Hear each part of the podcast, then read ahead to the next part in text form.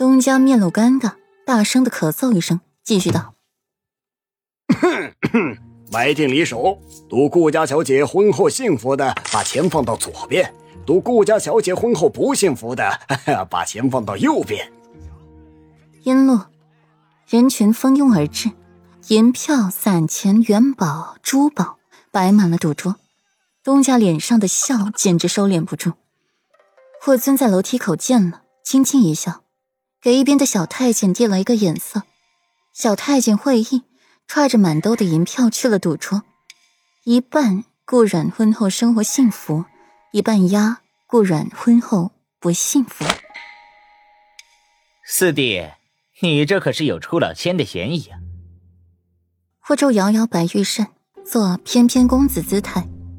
霍尊撇嘴，素手一抬，指着一边更大的赌桌，没好气道：“三哥，你还好意思说我？”你不是也压住了吗？连父皇亲赐的深海珍珠也敢拿出来压住，还好意思说我？霍州摇扇子的手一顿，脸上神色有些不自然，干巴巴道：“最近缺点钱花。”三哥全部压顾小姐婚后幸福，是不是有些欠妥当啊？顾家四女。性子极冷，看起来不是一个好相处的。如今裴玉对她感兴趣，也乐得宠她。可若是以后裴玉厌了她，这段婚姻还会幸福吗？最多是一对貌合神离的夫妻，更别提他们中间还有一个堂和郡主，以及裴玉放在心尖上的人。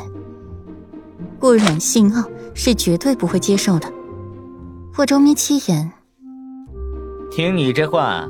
是要我倾家荡产了？可以这么说。霍尊抿了抿唇，向霍州颔首，便回宫了，刘霍州自言自语的：“那我得给顾阮和裴玉创造机会，不能让他们婚后生活不幸福，不然，本殿下可就倾家荡产了。”小五，去太师府替本殿下传话。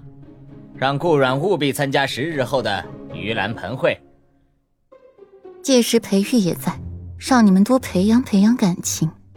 霍州得意一笑，又看看热闹的赌房，眼睛闪烁着光，仿佛看到了金元宝在向自己招手。收到这个消息时，顾阮怔了一下，才回复小五自己会参加盂兰盆会。四妹妹，你架子不是一般的大。大姐邀请你参加，你故作高傲不去。现在四殿下派人来请你，二话不说就答应了。顾莲娇笑着，用手绢捂住了口鼻，话里话外挑拨着二神的关系。顾染轻抿口茶，神色不变。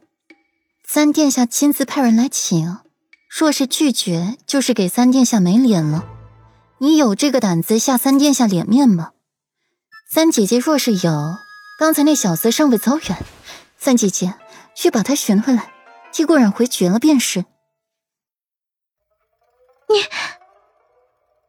顾莲被顾染刺的话都说不出来了，只能恨恨的瞪着顾染。六妹妹，你怎么不说话？顾莲好奇，一向看不惯顾软的顾飞。今日怎么如此安静？我觉得四姐说的很对，三姐，你就不要吃不到葡萄就说葡萄酸了。顾飞抬眸看了眼顾莲，又迅速低下头。今日老夫人狠狠的敲打了自己一番，要自己与顾阮和睦相处，不能和他拌嘴，过不去。顾河不在意的一笑。指尖拂过了身上的华衣锦服，顾软命真好，得裴世子青睐不说，就连三殿下也对她另眼相待。都是自家姐妹，说话这么酸做什么？三妹妹，可要好生收敛自己的性子，要多学学。四妹妹如此处变不惊，喜怒不形于色。顾河的声音慵懒至极，极轻极缓，给顾莲一种无形的压力。不禁头皮发麻，反观顾然，则要镇定上许多，一如既往的云淡风轻。大姐姐说的是。